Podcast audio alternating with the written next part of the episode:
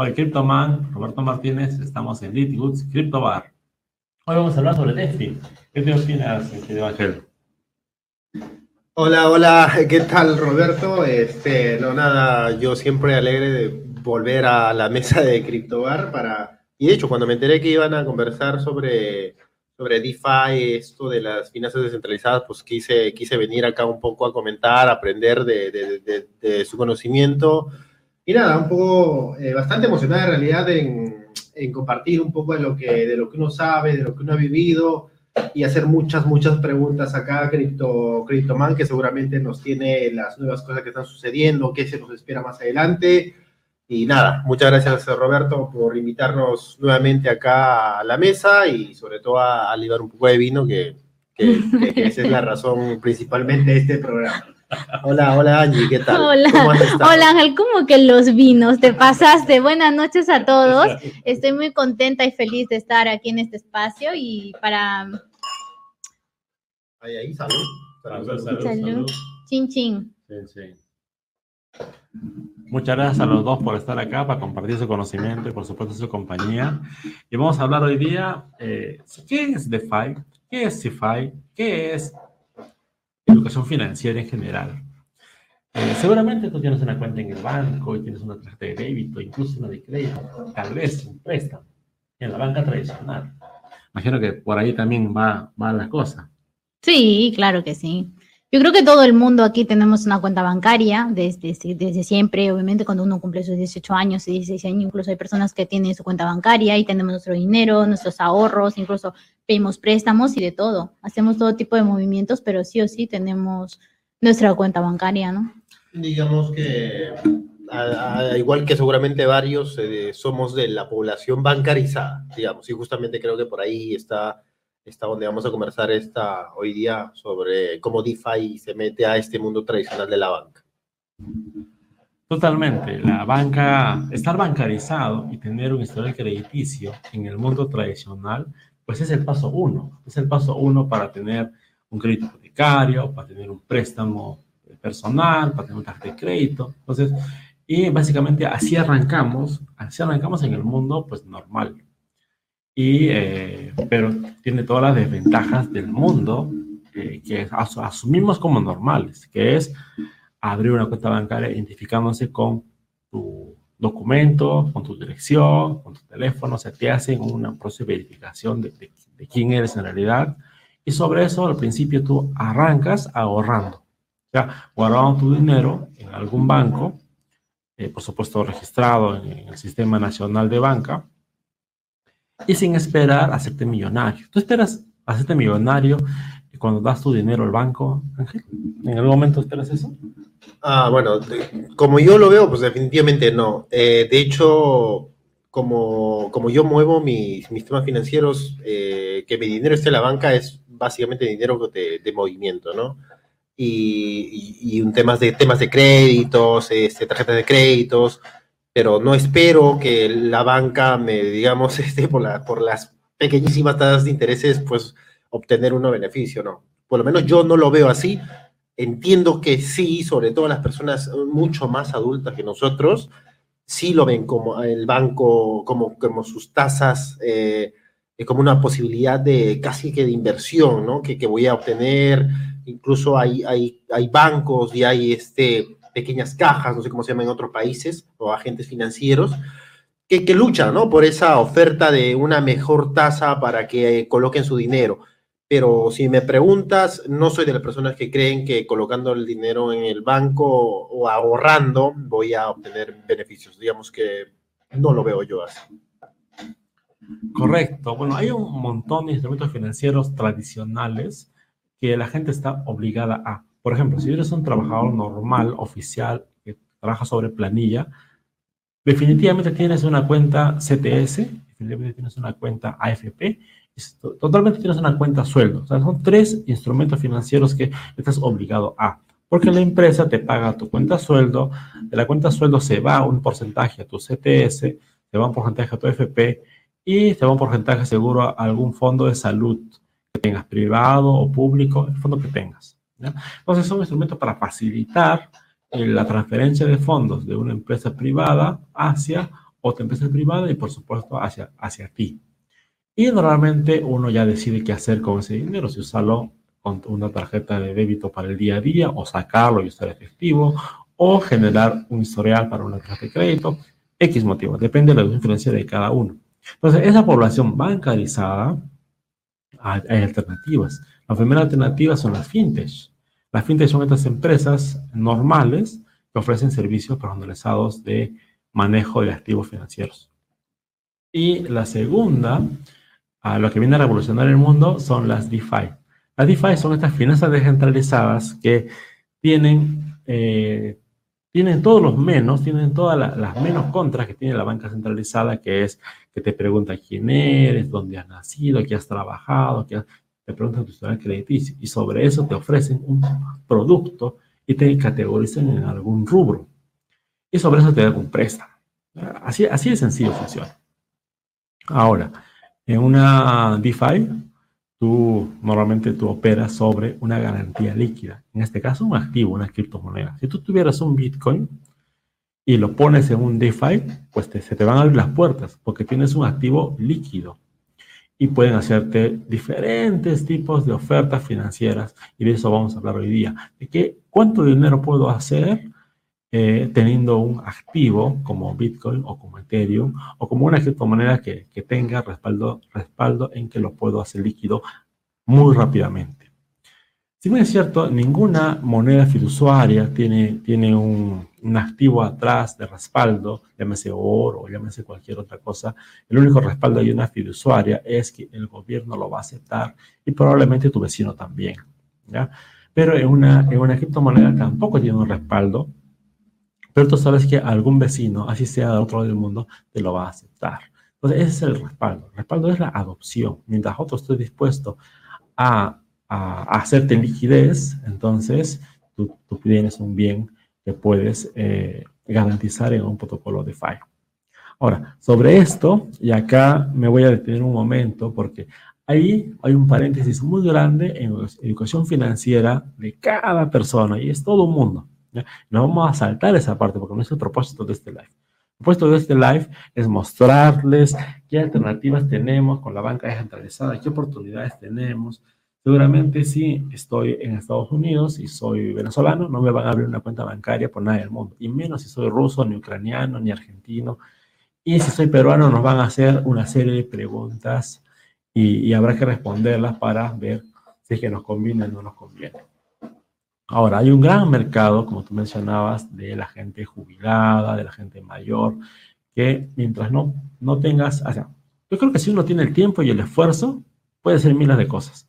Y, qué mejor que abrir un negocio. Pero si no tienes el tiempo y, y, la energía para ponerle a ese esfuerzo, pues te tienes que contentar con las alternativas que son las llamadas pasivas, las que generan dinero sin que tú le metas cabeza, tiempo y esfuerzo sobre ese instrumento. ¿Tú alguna vez has, hecho un plazo fijo, Angie? ¿Has, puesto tu dinero en un plazo fijo? Mm, no. Un plazo fijo no. ¿Se te cruza en la cabeza? Tampoco. Pero imagínate que tienes 90 años y que tienes un millón de dólares. ¿Te gustaría por la cabeza abrir un plazo fijo que te dé un 3% no, no, No, no, no, no. Incluso ahí, perdona que te comente esto, yo me acuerdo hace muchos años, la verdad, eh, en el Banco Santander, me acuerdo todavía el banco, el nombre del banco, en Madrid me ofrecieron por tanto montos de dinero, o sea, que vayas a dejarlo en, en el banco, ellos me daban aproximadamente un 1%, o sea, por tener mi dinero ahorrando en el banco. La verdad, sinceramente, yo, como decía Ángel, ¿no? En este caso, yo no me veía dejar mi dinero, eh, mis ahorros a cambio de que el banco me va a dar un 1 o 2 o 3% que me va a ir dando todos los meses o cada seis meses o anual. No me veía de esa manera. Tampoco dejaría mi dinero en el banco fijamente y lo voy a recoger, no sé, en X tiempo. No, no lo veo. Sinceramente. Estamos de acuerdo que la mayoría de jóvenes lo que hacemos es usar la banca tradicional para captar dinero, pero una vez que la tenemos captada, le damos diferentes usos. Algunos ponemos negocios, otros ponemos en activos de inversión, otros metemos en criptomonedas. Y ahí justamente ahí eh, entran las DeFi. ¿En qué manera tenemos de rentabilizar nuestro dinero, nuestras criptos. Lo, lo, primero que se viene a la cabeza seguramente son la, el trading. Seguramente todo el mundo ha escuchado hablar del trading. ¿Tienes alguna experiencia en trading, mi querido Ángel?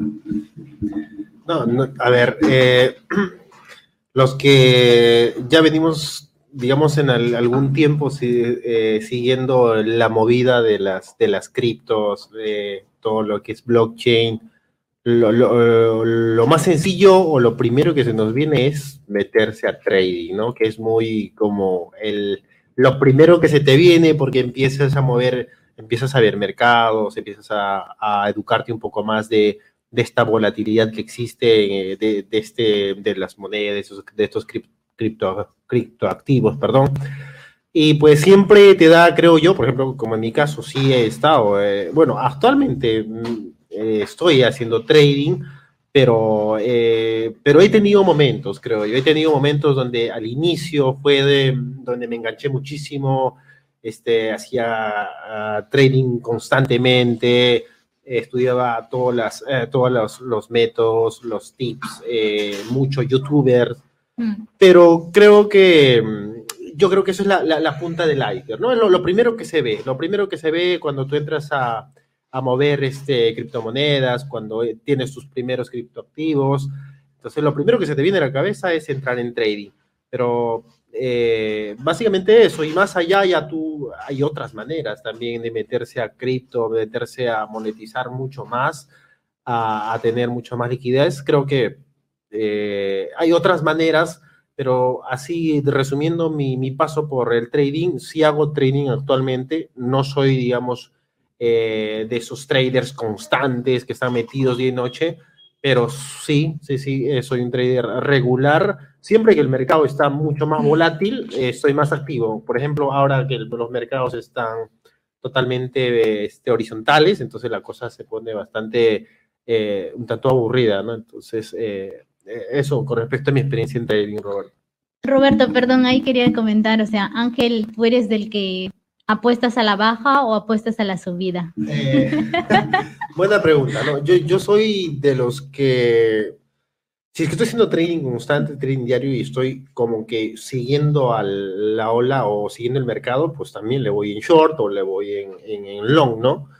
Pero eh, yo soy de los que soy más holder, soy más, eh, siempre trato de acumular, no importa Satoshi, porque no, los bitcoins y entré muy tarde, creo, al tema de trading como para tener algunos bitcoins ahorrados. Así que por ahí yo, yo me muevo en lo que es Ethereum, en Ethers, me muevo bastante en, en Polkadot, dots, eh, y siempre trato de acumular lo más que se pueda este, satoshis, bitcoins, eh, ¿vale? Pero soy de esos que acumulan eh, estas monedas, digamos, este, que tenemos, que considero yo que tienen mucha digamos, mucho, mucha prospección en el futuro, ¿vale? Pero eh, de esos, de esos, si me preguntas si soy, si le entro más a la alta o a la baja, en este tiempo que es horizontal, prefiero esperar, esperar, un poco y que estoy, bueno, desde mi punto de vista, creo que esto va a demorar, pero a las finales esto se va para arriba, ¿no?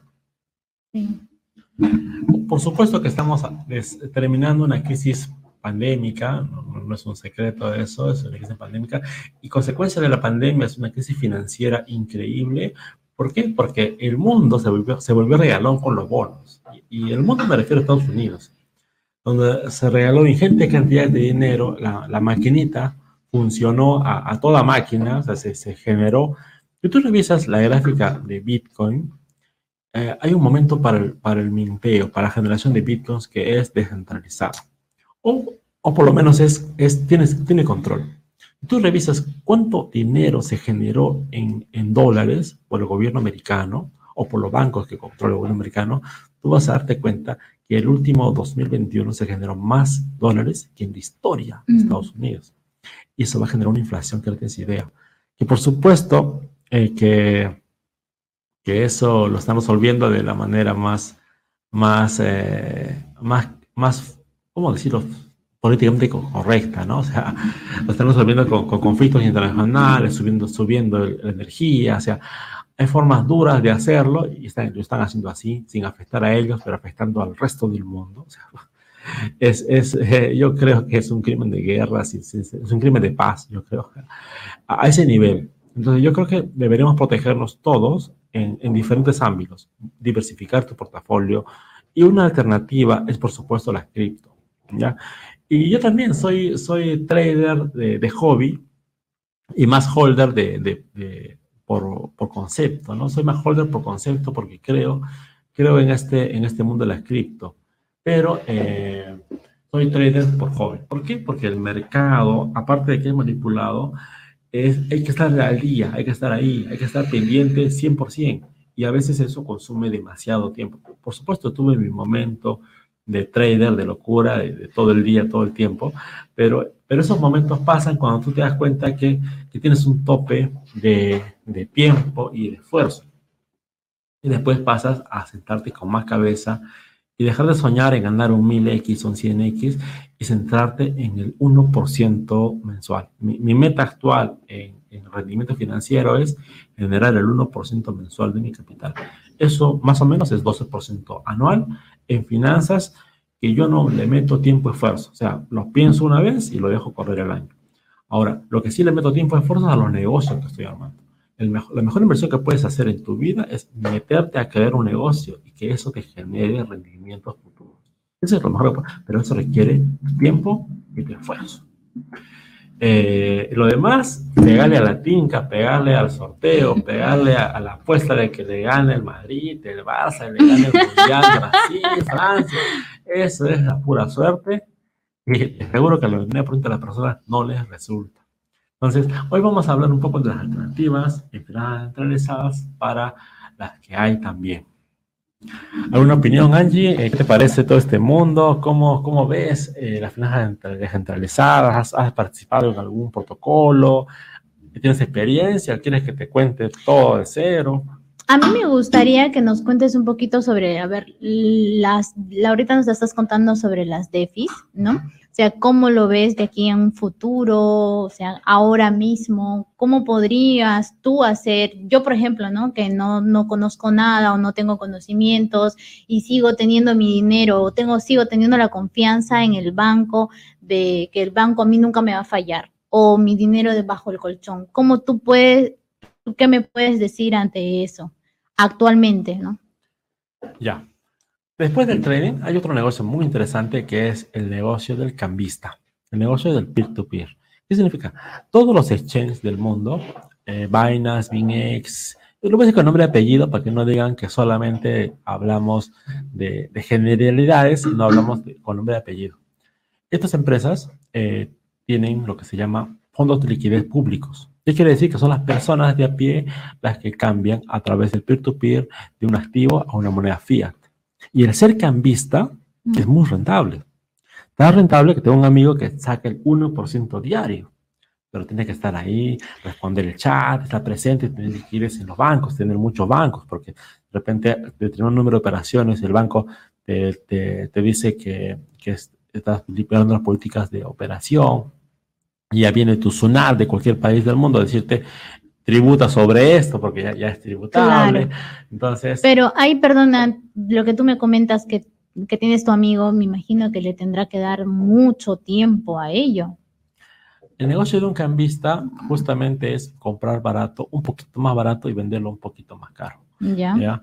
Eh, y tú no sabes cuándo te va a llegar una operación. Literalmente es como estar un cambista por en la calle y Viene un cliente, te cambio dólares y tú tienes que atenderlo en ese momento. Entonces, implica eh, tener atención las 24 horas del día o contratar a una persona que esté ahí 24 horas al día. Y tú tener la liquidez, porque te, te mil dólares, pero tú tienes 500 dólares, ¿qué haces? No, no puedes. No, no puedes. No, y también que el dinero no vaya a bajar tanto, porque tú imagínate que si ahorita el dólar, un ejemplo, está a 3.95 en internet y te está cambiando a 3.94, pues lo cambias. Y si luego se baja a 3.20, por decir, joder, pierdes un montón. A ver, vamos a, vamos a unificar. Tienes razón, tienes razón, eh, pero vamos a unificar conceptos. Tú tienes un activo eh, llámese dólares, vale. llámese bitcoins, llámese ethereum, llámese cualquier criptomoneda y tienes oro y plata. ¿ya? Esos van a variar en el precio a, minuto a minuto, van a variar sí. su precio minuto a minuto. ¿ya? Pero eh, si tú eres cambista, eh, tú tienes que tener clarísimo y al final del día tú cierras con determinado número de, de, de moneda y determinado número de tu moneda ganancia. Tú no puedes, no puedes tener ganancia en ambas monedas. Es imposible. Mm. Tú tienes que tener tu moneda base. Yo tengo un Bitcoin para tradear todos los días, perdón, para tradear, no, para convertir como cambista todos los días y tengo X dólares, que es mi ganancia o mi pérdida. Entonces, lo primero que tienes que hacer es elegir un activo de resguardo y elegir un activo fluctuante. Y sobre eso determinar tu ganancia o tu pérdida, para que tú tengas esa claridad. Y si el mercado se va a la baja y tu Bitcoin se va a la mitad de precio, pues ahí perdemos todos. Salvo algunos que ganan, porque hay gente que gana cuando el- el- esto se pierde. Y tú hablabas mucho de short, de longs, y es en el mundo del trading. En el mundo de- del cambista, tú ganas mientras más operaciones realizas, porque tú ganas una comisión por operación. Ya, esa es yo creo que la primera, la primera cosa fácil que uno puede hacer, convertirse en cambista. Involucra esfuerzo, tiempo, por supuesto. La segunda es el famoso staking. El staking es como poner tu plata, en este caso de criptoactivo, en un ahorro fijo. En un ahorro fijo. Entonces tienes la doble ganancia. La ganancia de que puede ser que tu activo se, se valorice en el tiempo y por supuesto la segunda que es el interés que te pagan por eso. Ahora, si tú compras un Bitcoin, y mi consejo es compro, compra por lo menos 10 dólares de Bitcoin, lo que te cuesta una pizza en cualquier lugar del mundo, compra 10 dólares de Bitcoin y guárdalo 10 años, a ver cuánto crece. ¿ya? Es más, guárdalo y ponlo en staking, porque aparte de lo que se valorice, vas a ganar un cachito de interés. ¿Te vas a, te vas a costar tiempo y esfuerzo? No. Vas a gastar Tengo que cinco esperar minutos, 10 años. cinco minutos, cinco minutos, una pizza y 10 años. 10 años. ¿Qué prefieres? ¿Un sabor de fin de semana o prefieres comerte 100 pizzas de acá a 100 años? De acá a 10 años. perdón. No, como, como, no, yo prefiero lo más antiguo, o sea, como dice el vino, cuanto más, este, más años Añejo. tiene, mucho, mucho más rico es. ¿Haría eso con todas las monedas? Pues no. Tengo contaditas las monedas que haría eso, como Bitcoin, como Ethereum, como Polkadot, por ahí con Cardano, por ahí ah, alguna más, Matic, por ejemplo. Pero por supuesto, hay 20.000 monedas y yo te aseguro que 19.990 se van a ir a la Nichi y van a sobrevivir 10, 20, 30, eh, creo, y se van a crear nuevas. Ese- eso es lo más interesante, se van a crear nuevas que sobrevivan. Y también pienso de que para invertir en las criptos, o sea, no sé, a mi punto de vista, no lo sé, a lo mejor estoy equivocada, pero para invertir en las criptos, yo creo que este, cada moneda que vaya saliendo al mercado, por decir, uno tiene que tener un proyecto muy importante detrás para que puedas invertir, ¿no? Para invertir en cripto, tú tienes que tener tres cosas, pero Aparte de cabeza. Bitcoin, claro. Aparte de Bitcoin, Ethereum y esas top que he mencionado. Sí, las que son más conocidas actualmente y la gente que conoce y que todo el mundo lo habla y todo eso, ¿no? Hay algo que se llama la shitcoin. La shitcoin es una moneda que no tiene sentido, pero que la gente está comprando, como Shiba, como Doge, como algún- muchas otras. Las 19.000 Sí, pero, a ver, yo te hago una pregunta. ¿Por qué la gente lo compra? ¿Por qué? O sea, tú, ¿por qué las la- Porque mira, mucha gente ha comprado, ha comprado Shiba, ¿sí o no? Y Shiba se ha venido a tomar por vientos, por no decir, o sea, se ha venido abajo, han pasado muchas cosas. ¿Por qué tú confiarías en una moneda que no tiene sentido? Simplemente porque la gente lo compra todo el mundo y empieza a coger valor, valor, valor. ¿Cuál es el mayor negocio en Venezuela en este momento? La respuesta es la tinca. Es un sorteo, una lotería. La gente tiene esperanza. La gente tiene esperanza. Y hay personas que se aprovechan de esa esperanza y crean aire. Y ese aire lo venden. Y si te lo venden envueltito y empaquetado, tú lo compras con más gusto. Entonces, Shiba es justamente eso. Shiba es nada, envueltita en un paquetito con celofán y pues te empaqueta regalo.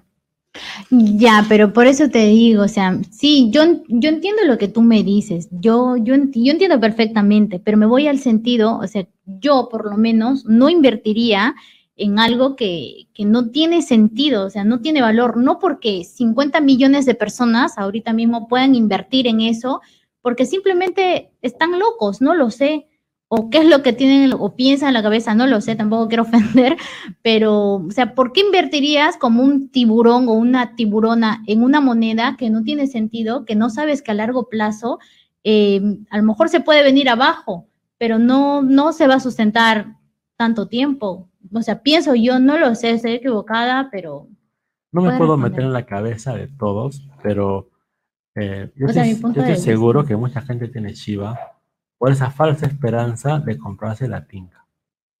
Porque alguna vez en su vida Shiba subió y hizo un 100x eh, porque alguna ballena compró demasiado o vendió demasiado. Eh, a ver, ¿cómo funciona esto? Y, acá está el ejemplo de la manipulación de mercado. Una ballena compra, compra un millón de dólares en una moneda que no vale nada, Shiba. Y la moneda se sube. Obviamente no hace una compra única, hace compra en 10 exchange diferenciados, tiene un millón de dólares, tiene plata, tiene pasta, hace en 10 exchange diferenciados, a compras, a compras diferentes tiempos, y la moneda por solo demanda crece. Por solo demanda. Sí, Y ahí el error de mucha gente es a la ola de la subida se trepa. No me puedo, el FOMO, ¿no? No me puedo perder esta chance. Mira, ya Shiba, ya que era, era la Michi, pero Pues, ahora ya, es- ya, ya funciona, ya va a ir a la luna ese Doge. O el influencer del de turno, ¿no? Le tocó a Messi, le tocó a... Sea estafa o no, ahí está, o lo más. Y ese FOMO hace que ese- esa persona que invirtió un millón, cuando su dinero ya vale 10 millones, que diga, te baja la alfombra. mm, Y es- él se fue con 10X. Y algunos, con algunos, no, no, no, algunos se van, se van ganando. Y la mayoría se quedaba atrapada ahí con sus chivas que no valen nada. Mm. Ahora, si tú invertes 100 dólares, Chivo ahora vale 10 dólares, ¿tú lo vas a vender? No lo vas a vender, lo vas a holdear con la esperanza de que algún día valga otra vez 10. O algún día no te vas a deshacer del boleto de la tinga que, que, que pudiste ganar, que algún día va a volver a valer algo, ¿no? Entonces, es eso, es ese, ese FOMO mezclado con esperanza. Con la esperanza. con- Y así hay mucho, así hay mucho, así hay mucho. Entonces, todo el tema de la especulación. Hay muchísima especulación. Y eso es lo que pasa normalmente con esta shitcoin. Eh, lo que dice Roberto, eh, si una shitcoin o una moneda que no, que no tiene sentido, ¿por qué crece? Y justamente la gente que compra es esas personas que, eh, que, que están viendo la puntita del iceberg, esas personas que entraron recién a trading, son traders nuevos. Eh, estoy, estoy hablando de las personas que entran, imaginemos que haya llegado a 100, esos que compraron en Mm. 90 esos que, que compraron en 90, 80, es, es justamente que están con puro, por puro FOMO, es que compran, ¿vale? Y no, y no, y no, y no, hay, y no se estudian los fundamentales, qué es lo que tiene el proyecto, quién los está impulsando y demás. Y pasa lo que dice Roberto, al final esto es especulación, es una movida de pura ballenas, que yo sí, sí, gana. Yo, yo invertiría, o sea, una vez que empieza a subir la moneda al, monto que le, o sea, al costo que le he comprado y se triplica el valor, lo vendo. O sea, no tengo ningún problema. Yo, o sea, mi punto de vista, ¿eh? Porque creo que si esto en un futuro que todo el mundo empieza a vender, a vender, a vender, no va a tener sentido. O sea, vas a perder, pierdes, lo vendes o te quedas ahí, supuestamente esperando tu ambición. O sea, mi punto de vista, no lo sé. Es que ese justamente es el juego del trading. Ah. Es justamente el juego del trading. Por eso se mueve, por eso, por eso mueve, eh, por eso se mueve el trading, ¿vale? Es que eh, personas, posiblemente personas como tú, te, te salga rápido si te das cuenta de que, de que el activo no está corriendo bien. Pero hay muchas personas, lo que decía Roberto, si tú entraste en 100, no te vas a querer salir en 5. Imposible, no vas a querer perder esos 90. Ya, pero Eso es 95, te toca, te tocará, y yo qué sé, es que también tienes que, que pensarlo bien antes de tomar una decisión y no sé, bueno, en fin, son co- son No, puntos de, de, de vista. hecho, eh, y así seguirán habiendo proyectos. Sí, de esto eh, bastante, ¿eh? de Shitcoin que no valgan nada y un influencer por ahí, ah, tal vez no sea a la altura de Elon Musk o, o menos, que le den una patada y esto se infle y por puro FOMO entre la gente. Eso seguirá pasando siempre, creo yo.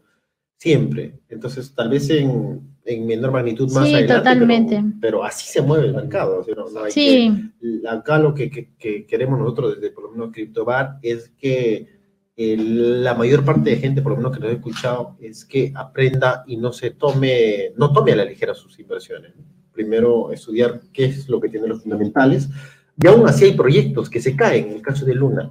Un proyecto buenísimo. Yo he estado dentro de Luna, felizmente he estado con, mucho, con mucha inversión, pero, pero toca, ¿no? Y toca. Quiero hacer un brindis, perdona que te corte, este Ángel. y eso justamente es parte de esta nueva, de este nuevo mercado que, es, que son los, eh, que son los criptoactivos, ¿no? no, uno, si bien creemos que estamos en un, en un gran momento con proyectos buenos, pero de eso trata. Somos libres de, de hacer y lo que querramos, también esa libertad. Claro. Eh, pagamos con, con, estas movidas en las cuales no existe a quien reclamar, y eso yo te lo dejo, Roberto, para que nos expliques un poco cómo, cómo la DeFi va a enfrentar esto en la cual eh, aquel que, pierda sus, eh, sus inversiones no tienes a quién reclamar. Así como fue tan sencillo entrar al mundo, no te requirió ID, identificación, nombre, no te requiere nada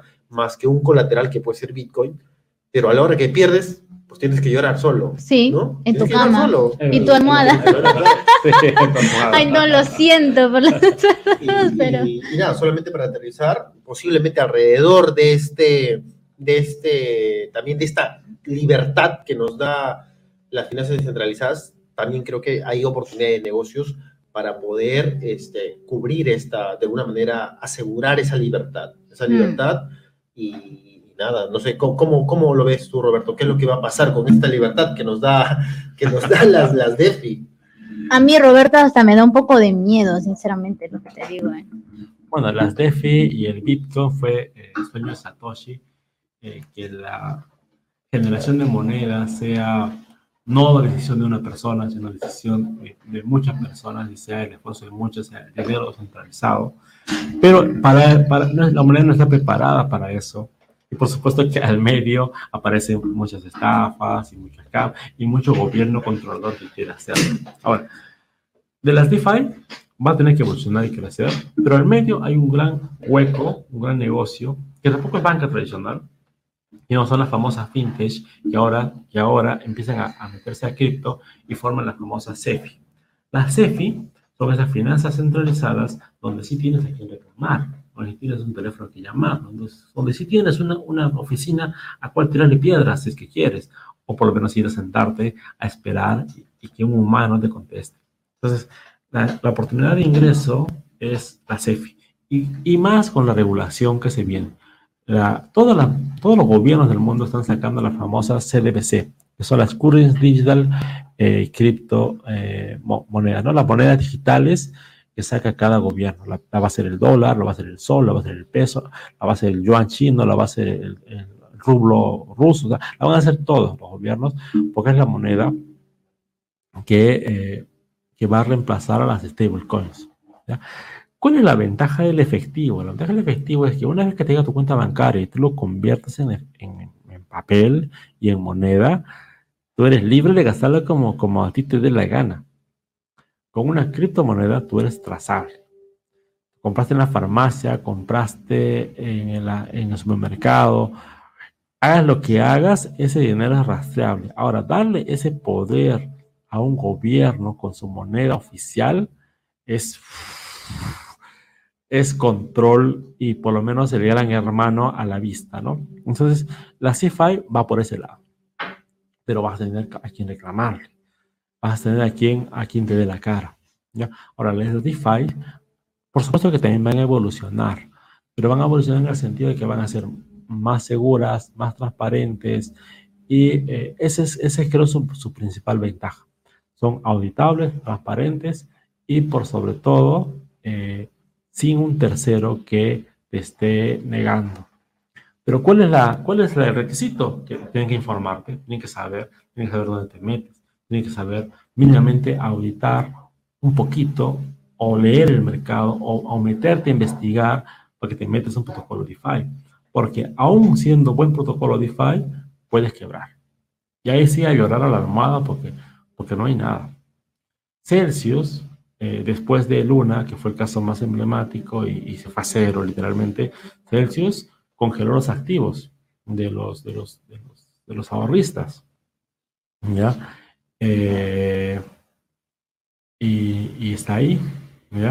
Entonces, en realidad, eh, y, hay un factor muy importante que es que tu seguridad depende de tu, de tu clave semilla.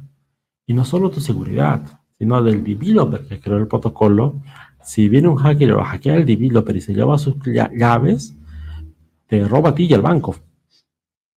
Eso no pasa con banco tradicional. El banco tradicional tiene seguros, contraseguros, reaseguros. Si se le roban o secuestran al gerente, pues tiene sus protocolos y sus seguros. Si al developer del proyecto le roban sus llaves y, el hacker se, se, lleva todos los fondos, pues hay que llorar a la esquina a todos. Y me incluye, hay que llorar a la esquina a todos. Entonces, ese, es un riesgo en las DeFi. ¿Que tienes que poner toda tu plata ahí? No, never. Hay que diversificar, hay que diversificar. Ahora, estábamos en los casos de uso de la DeFi y nos quedamos un poco en el trading, nos quedamos un poco explicando todo y vamos al segundo caso. El segundo caso son las remesas, son los servicios financieros. Y el primer servicio financiero en la banca tradicional que va a morir, y este es pronóstico, es las remesas internacionales. Actualmente un banco, transferir, transferir te cuesta 25, 30 eh, dólares o euros y hay alternativas como Western Union, Money Brokers, que te cuestan 10, 15 dólares. Y una transferencia de wallet a wallet en, Bitcoin te cuesta un dólar. Incluso hay que te cuestan 0.2 dólares, eso 0.01. Eh, el primer servicio financiero de la banca tradicional que va a morir son las transferencias internacionales, son las famosas remesas, ya sea de familiares o ya sea de trabajadores. Eh, ¿Quién no ha transferido dinero al extranjero? ya sea para pagar no hay problema ¿no? con la tarjeta, pero para cobrar es todo un tema, más ahora con la globalización y el trabajo remoto. Cuéntanos su, experiencia. Mm, yo te cuento un poquito. Dale, Angie. Eh, para eso lo que tú dices, uff, sí te, es terrorífico, por lo menos para mí. En el sentido, mira, si te mandan dinero de España, de Suiza, que, que te manden de, otro, de, Europa, por decir, a Latinoamérica, o sea, a Perú. Uno, si te envían por Western, tienes que declararlo, rellenar cierta documentación, donde por qué estás recibiendo el dinero, etcétera, etcétera.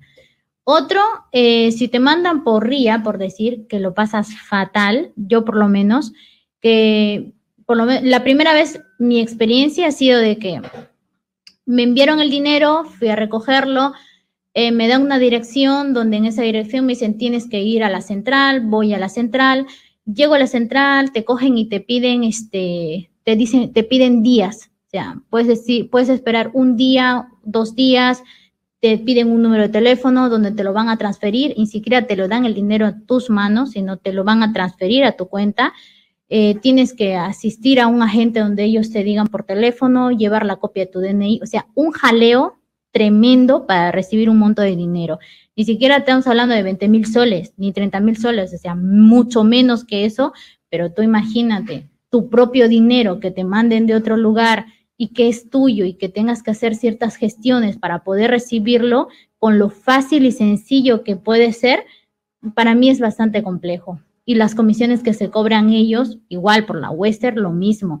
Y, o sea, es terrorífico, terrorífico. por lo menos para mí, recibir los dineros por medio de los bancos, los bancos a veces, cuando me envían dinero por, por ciertas agencias, al, a la agencia, al, al banco del Interbank, por decir, desde Europa, tengo que pasar un montón de cosas. Voy al banco, me dicen que en este banco no lo puedo recibir, te mandan a otro banco, otra dirección, y llego a esa dirección donde me dicen que tengo que, si tengo una cuenta bancaria, me lo, me lo dan, porque no me lo pueden dar en efectivo, me lo tienen que dar a una cuenta bancaria. Pero lo que me parece muy fuerte es que si no tienes cuenta bancaria, ¿qué haces?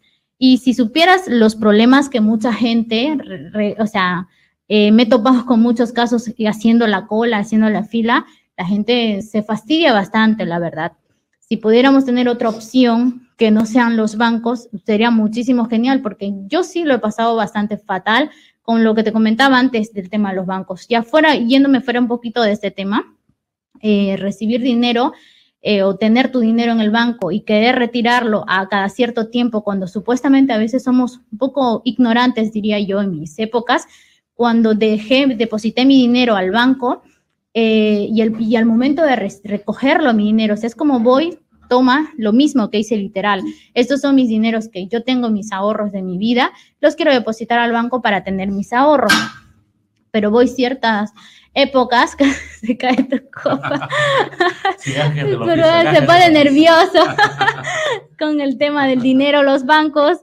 Ya, entonces, este, eh, voy a recogerlos, o sea, voy tal fecha a recoger mi dinero al banco que yo te entregué 20 mil euros y los quiero los 20 mil euros que me los devuelvas en mis manos. Pasan, mira, voy al día, pasa la semana, me piden una cita, al día siguiente otra cita porque no tenían el dinero en efectivo, tengo que regresar porque tengo que ir a otra agencia, a otro banco donde está la dirección tal, y así me tienen dando vueltas hasta que uno, pues cuando se, se cabrea, se cabrea, este, te pone mal porque es tu dinero y lo quieres retirar. Lo que te decía antes, si 20 mil personas o 100 personas, 200 personas que tengan 20, 30 mil, 40 mil euros ahorrados en el banco y quieras recogerlo al mismo tiempo todos, no lo van a tener. Es imposible porque en el banco simplemente te ponen números que tienes tanto y ya está, pero en realidad eh, cuando lo quieras retirar, no es que te lo van a dar al mismo momento como tú lo entregas. Totalmente cierto. Me parece la prehistoria, pero yo recuerdo el primer cheque que recibí de Altavista. No, no sé si recuerdan, antes de Google existía Altavista. Oye, encima lo dice la prehistoria, me parece muy fuerte. Oye, que muchas personas como yo lo están pasando hoy en día, ¿eh? sí, totalmente, la historia de todos. Y lo que yo les contaba justo es mi, primer cheque. No me hicieron la transferencia bancaria porque mi primer, mi primer ganancia online fue 100 dólares y me salía literalmente la mitad del costo de transferencia bancaria. Yo me iba a, a sacrificar la mitad de mi sueldo con la ganancia en esa época y ni siquiera tenía cuenta en dólares, tenía cuenta en soles, entonces era todo un trámite.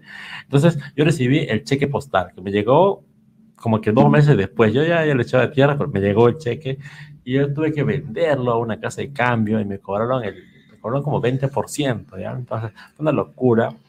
Eh, de eso, por supuesto que ha mejorado ahora. A la vez ya no existe, pero Google me paga calladito me cuenta bancaria cada 15, cada 15 de cada mes. Y estoy feliz. Pero eh, el chiste es ese. La banca tradicional se quedó obsoleta. Se quedó obsoleta en muchos sentidos. En muchos sentidos. Y, uno, y una parte de eso es porque el elefante blanco que llevan a la mano es muy, es muy pesado moverlo. Y la gran oportunidad de las fintechs, sobre todo de las CEFI y de las DEFI, es darle una revolución a todo eso. Con servicios financieros que sean instantáneos, a sola firma, sin una revisión histórica de, de, tu, de tu, historial bancario, sin una revisión de tu, de tu fondo. Ahora, ¿cómo funciona esto? Todo funciona en las DeFi con garantía líquida. O sea, tú tienes que tener bitcoins o ethereums para operar y los pones en garantía. Como el mercado asume que eso en el tiempo se va a valorizar, te da un crédito por un 80, 70% del valor para que tú puedas hacer un lending, por ejemplo. ¿Qué es un lending? Es un préstamo. Como estas empresas no tienen oficinas, no tienen que pagar operarios ni nada, pues te pueden dar buenísimas tasas que no tiene nada que ver con la tasa bancaria, que la verdad que ahora que, que estoy bien en crédito hipotecario, todas alucinas y, y la verdad que, que, le dices no a, a toda la banca tradicional por mucho motivo, ¿no? Sí, ahí te quiero, te quiero hacer una pregunta bastante clave. O sea, ahora, como tú dices, bueno, prehistoria. Entonces, ¿qué diríamos a la gente que todavía ni siquiera tiene metido? No, no te preocupes, no, todo lo contrario. ¿Qué dirías a la gente que no tiene su dinero, que no cree en el Yape ni en el Plin? O sea, yo no uso nada de eso, peor todavía. Bueno, en fin.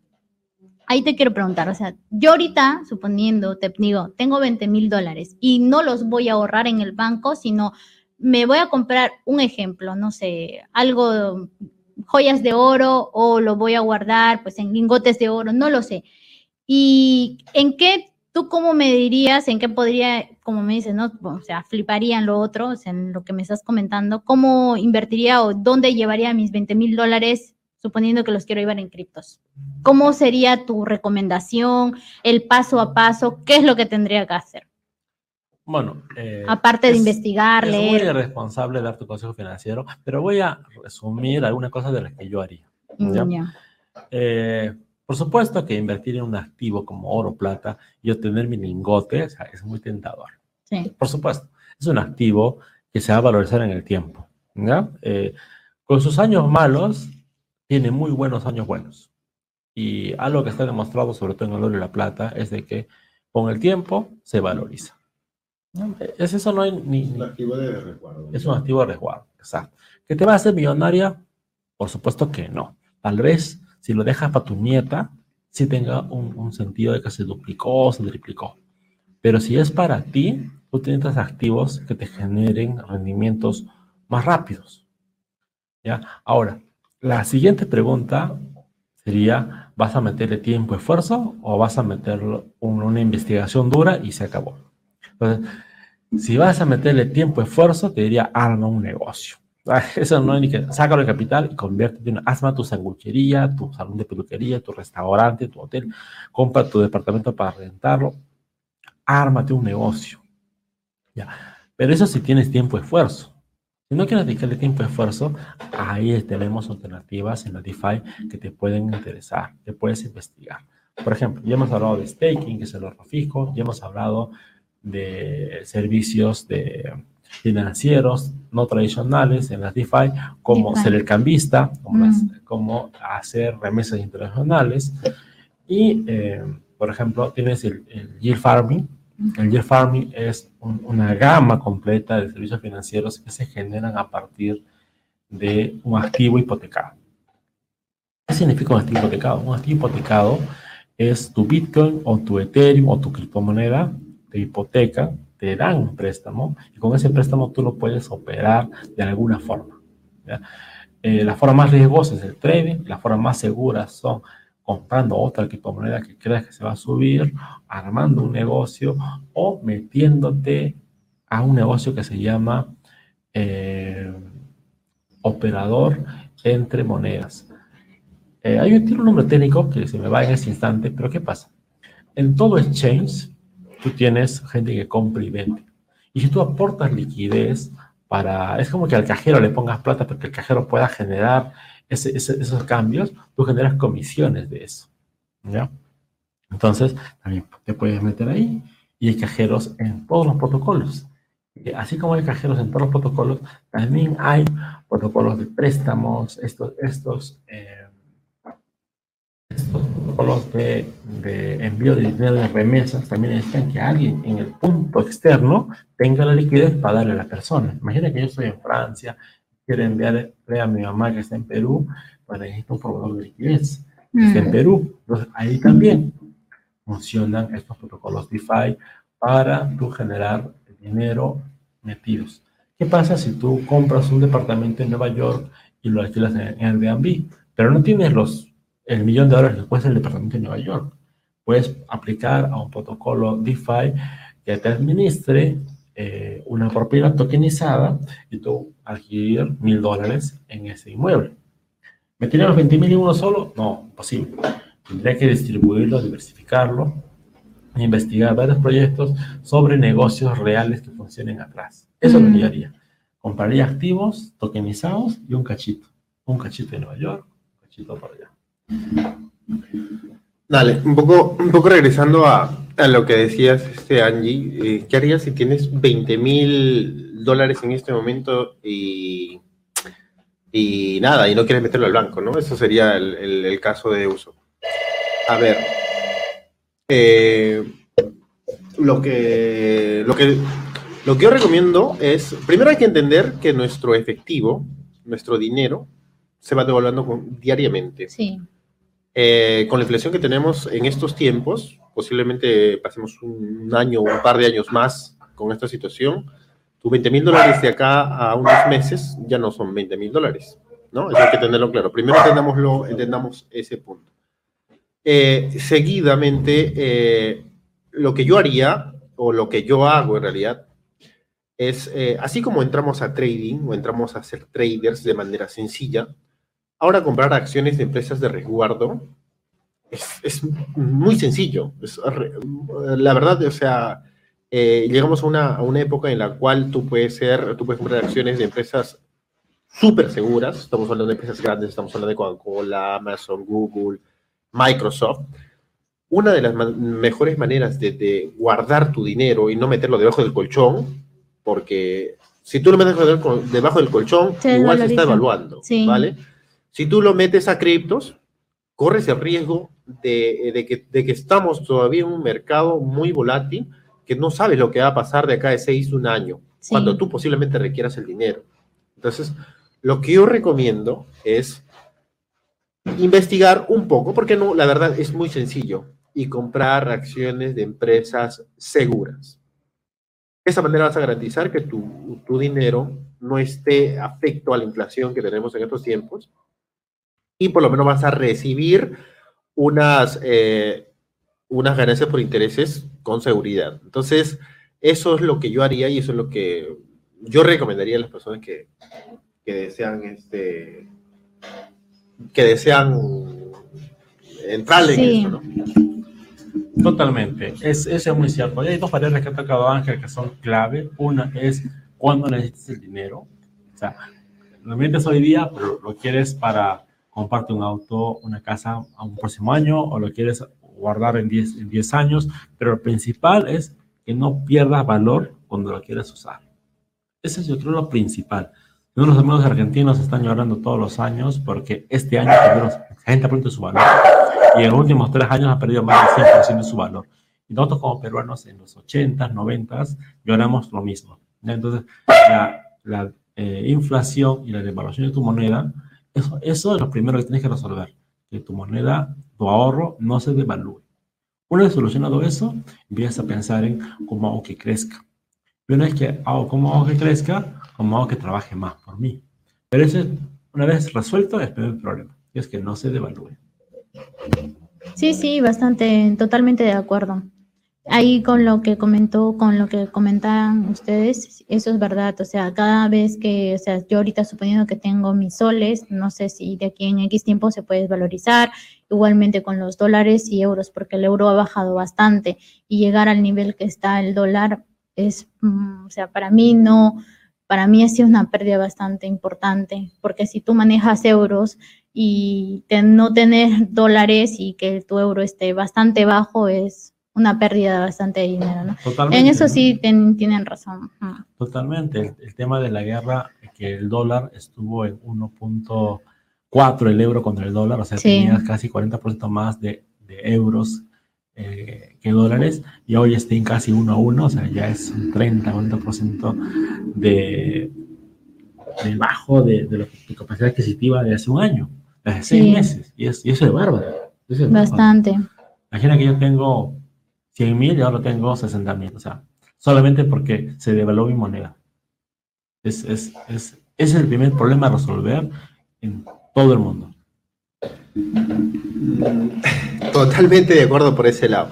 Bueno, yo creo que es momento de regresar un poco a, a lo que nos trajo a esta conversación. Sí. Eh, que nos fuimos un poquito así de, de conversar, de conversar, porque son experiencias que nosotros vivimos y creo que, que, es importante también compartirlo entre nosotros y a los que les sirva, pues, pues este, esa es la idea al final de estas, de estas charlas.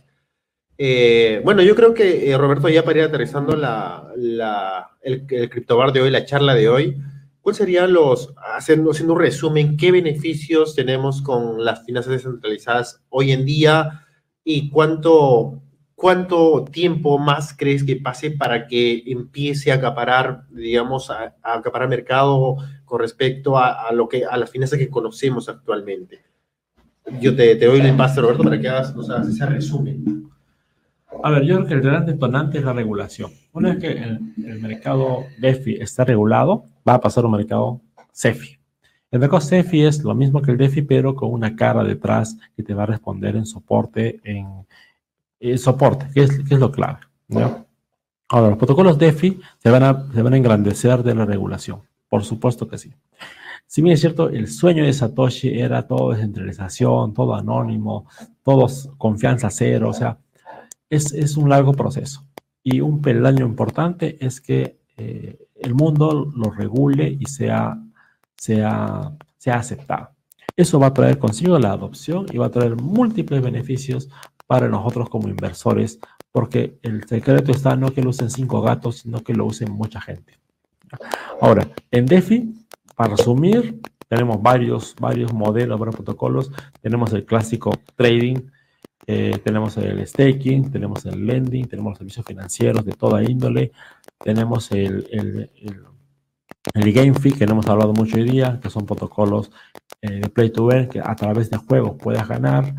Eh, seguramente será un tema en, en, un siguiente live totalmente dedicado a eso, pues es un tema grandísimo eh, importante. Y además de ese, tenemos protocolos de, de to Earn, que es Linux, por ejemplo, es Aprende y Gana. Eh, y tenemos muchas más formas como tokenización de activos, que es en vez de comprarte un departamento eh, en un lugar apreciado como Londres, como Miami, como Japón, cómprate un metro cuadrado. En vez de comprarte un auto, cómprate un, centímetro cuadrado de, de un Fórmula 1, que se puede ganar. Entonces, eh, esa tokenización de activos yo creo que pasa por ahí, de darle esa posibilidad de distribución de acciones, así como tu consejo es excelente, compra una, una acción de un activo de valor como Coca-Cola, por ejemplo, que más, más crece cuando más, más, más, más peor le va al mundo, porque, porque es barato y todo el mundo, a todo el mundo toma en un momento de estrés. Así como los cigarros, yo me recomiendo comprar acciones de cigarros, ¿no? Pero eh, el SP500, que es el índice de las mejores compañías americanas de la industria, así hay índice de tecnología, índice de medicina, o sea, agárrate a investigar tendencias, compra un índice de eso. Si no puedes comprarte un lingote de oro, cómprate un gramo de oro o una acción, un Pix Gold que represente al oro. Esas cosas, ¿no? O sea, ¿cuántas veces uno dice, voy a comprar un lingote, pero no tengo los eh, 24 mil dólares que cuesta? pero meterle 10 dólares a un gramo o a, un mínimo chiquito que represente un gramo de oro. ¿no? Entonces ya estás invirtiendo en oro. Pero obviamente no vas a ganar lo mismo que si compras un lingote. Pero ya estás bien encaminado. Y eso es lo importante. Exacto, eso es lo importante. Eso es lo importante. Bueno, queridos amigos, esto ha sido eh,